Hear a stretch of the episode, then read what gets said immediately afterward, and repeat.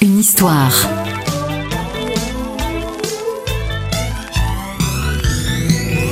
Les secrets et anecdotes de vos tubes préférés. Nous sommes en 1982, David Bowie enregistre à New York avec Nile Rodgers ce qui sera son plus gros succès commercial, l'album Let's Dance, sorti au printemps 83 et vendu à plus de 10 millions d'exemplaires.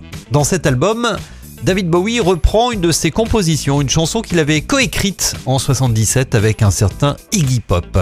Cette chanson, c'est China Girl, et la légende raconte que cette China Girl s'appelait Kuelan Nguyen et qu'il s'agissait en fait de la compagne de Jacques Higelin, présent en France sur le même lieu d'enregistrement que David Bowie. La jolie asiatique avait refusé les avances de David Bowie qui lui tournaient autour.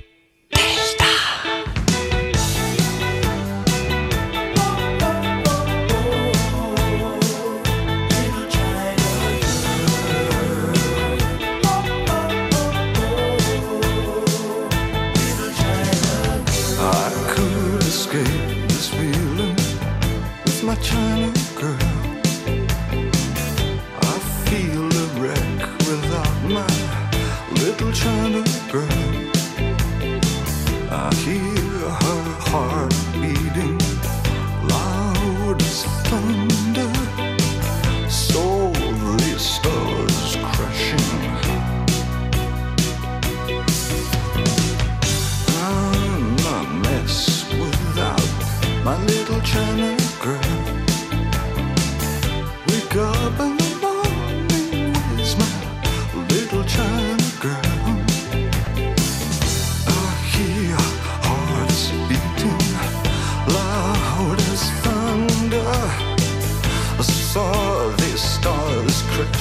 I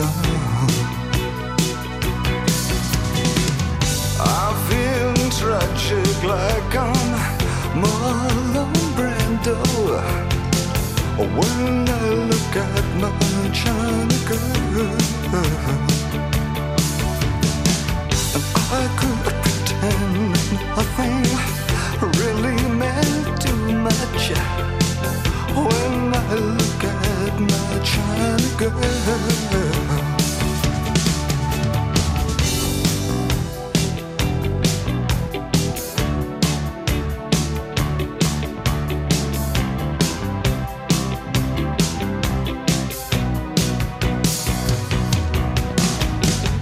I stumble into town just like a sacred cow.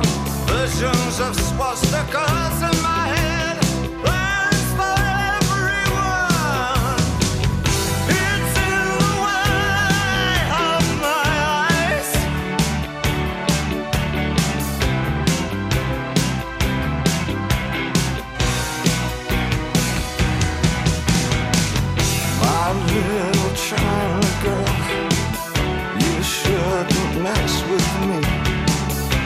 I'll ruin everything you are.